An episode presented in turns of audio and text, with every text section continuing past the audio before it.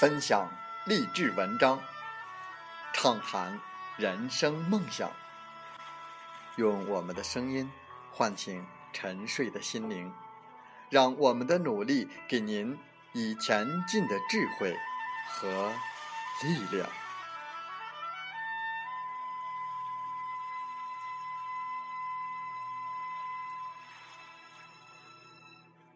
打开心门，朝向大海，让我们的梦想迎风展翅，扬帆远航。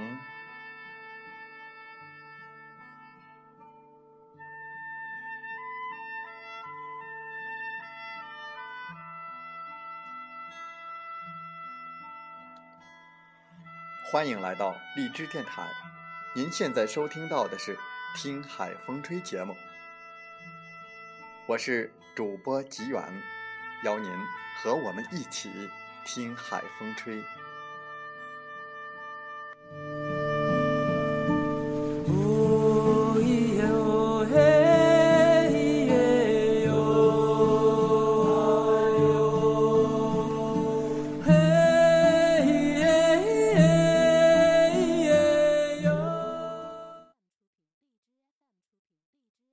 当互联网与金融深度融合，未来世界是否还需要银行？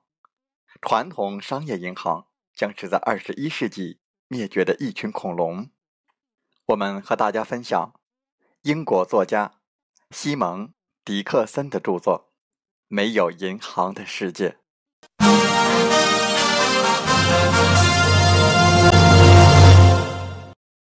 时光冒险，回到。一八四四，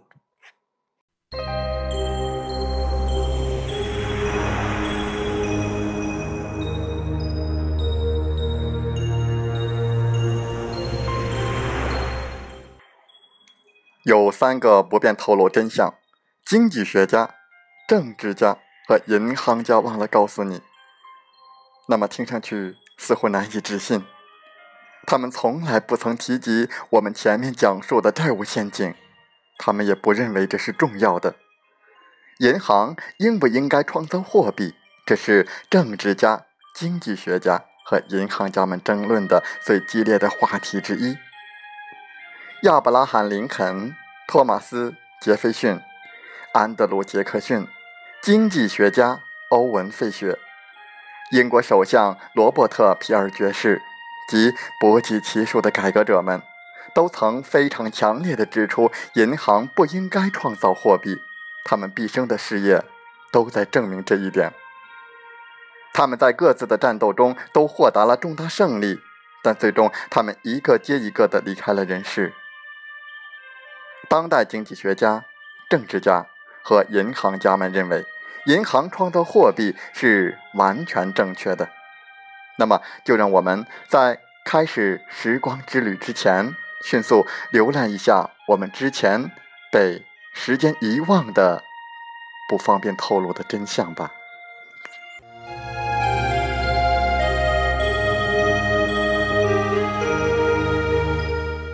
其一，经济学家们忘记讨论银行是否应该被允许创造货币。真相之二是，政治家们忙于增加国家债务，却没有理解银行创造货币其实就是间接的借钱给银行。真相之三，银行乐于创造越来越多的货币，直到经济学家们告诉政治家们，银行永远不能再创造货币了。可有趣的是，经济学家们觉得创造货币。是理所当然的，所以这种情况暂时不会发生。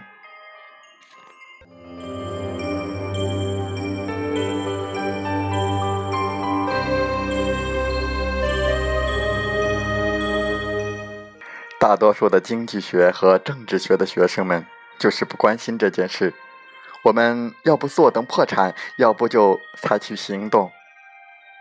冒着毁掉多年改革成果的风险，这看似很疯狂，因此我们决定采取一些行动。和当代的那些政治家们讨论银行创造货币的问题，让我们感到厌烦。当我们提及这些话题，那些政治家们总是摇头。于是我想到一个好主意，回到过去，和曾经谈论过这个话题的政治家们展开对话。幸运的是，科学家们一直忙于发明时光机器，那就让我们回溯到一八四四年。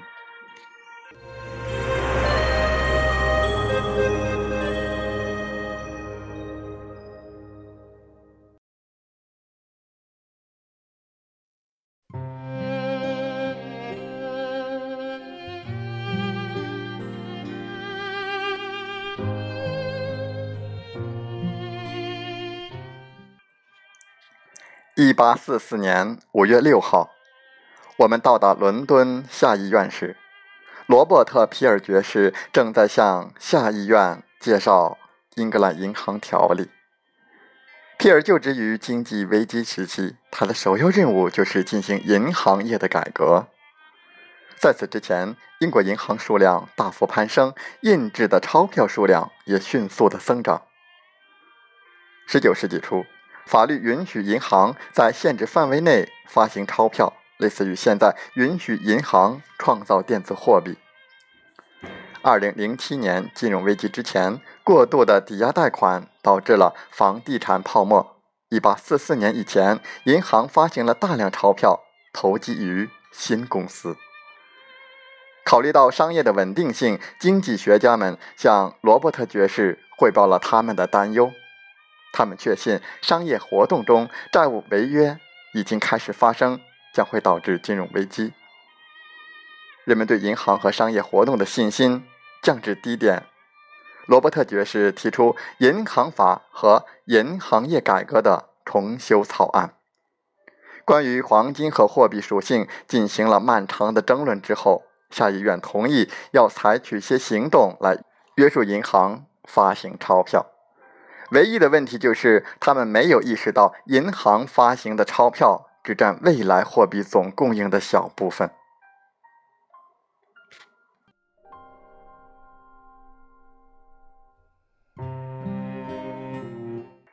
这场会议结束的时候，为了起草英格兰银行条例及推行强有力的银行业改革，全体成员认为必须对货币进行更多的研究。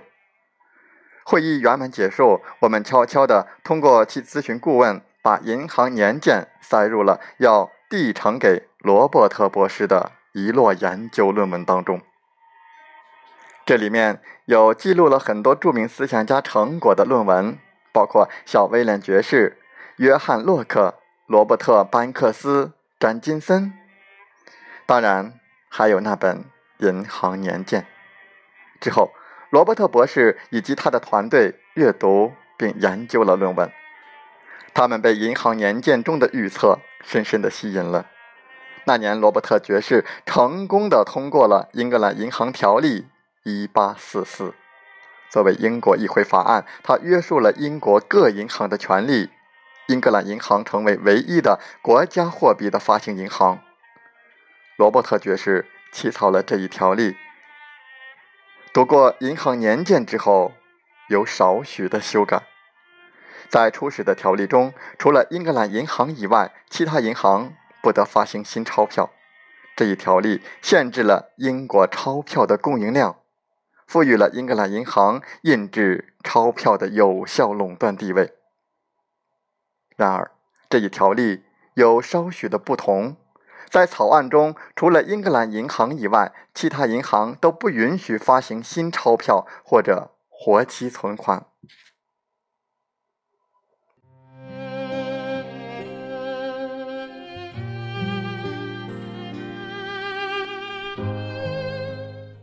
在讨论银行法律时，坚持没有行话的承诺让人有些棘手，但是不讨论枯燥无聊的细节，以及坚持正确的事实。可以阻止经济学家的抨击。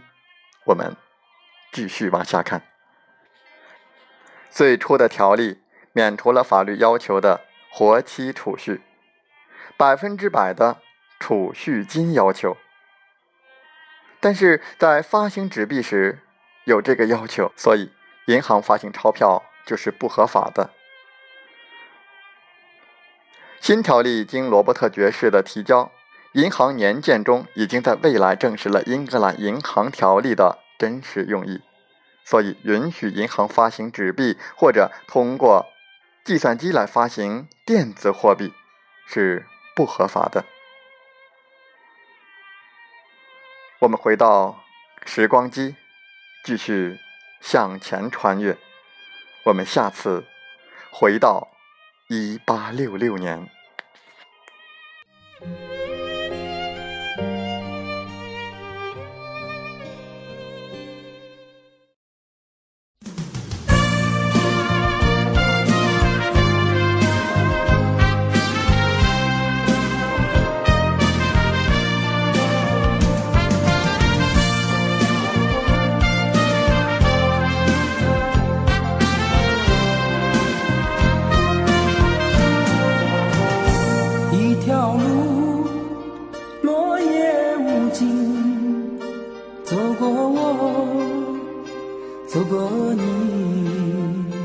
我想问你的足迹，山无言，水无语。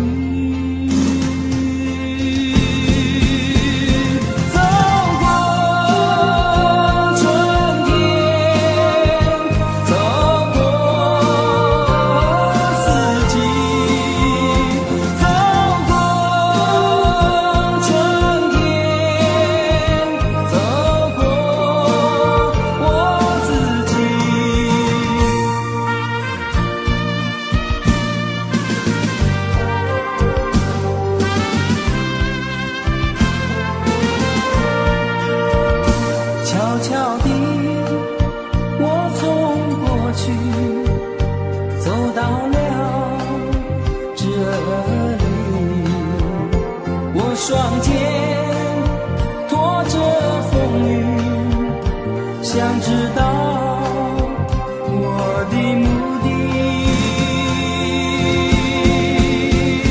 走过春天。好了，在节目就要结束的时候，我想说感谢您，感谢您和我在荔枝电台相遇，更有幸通过电波交流。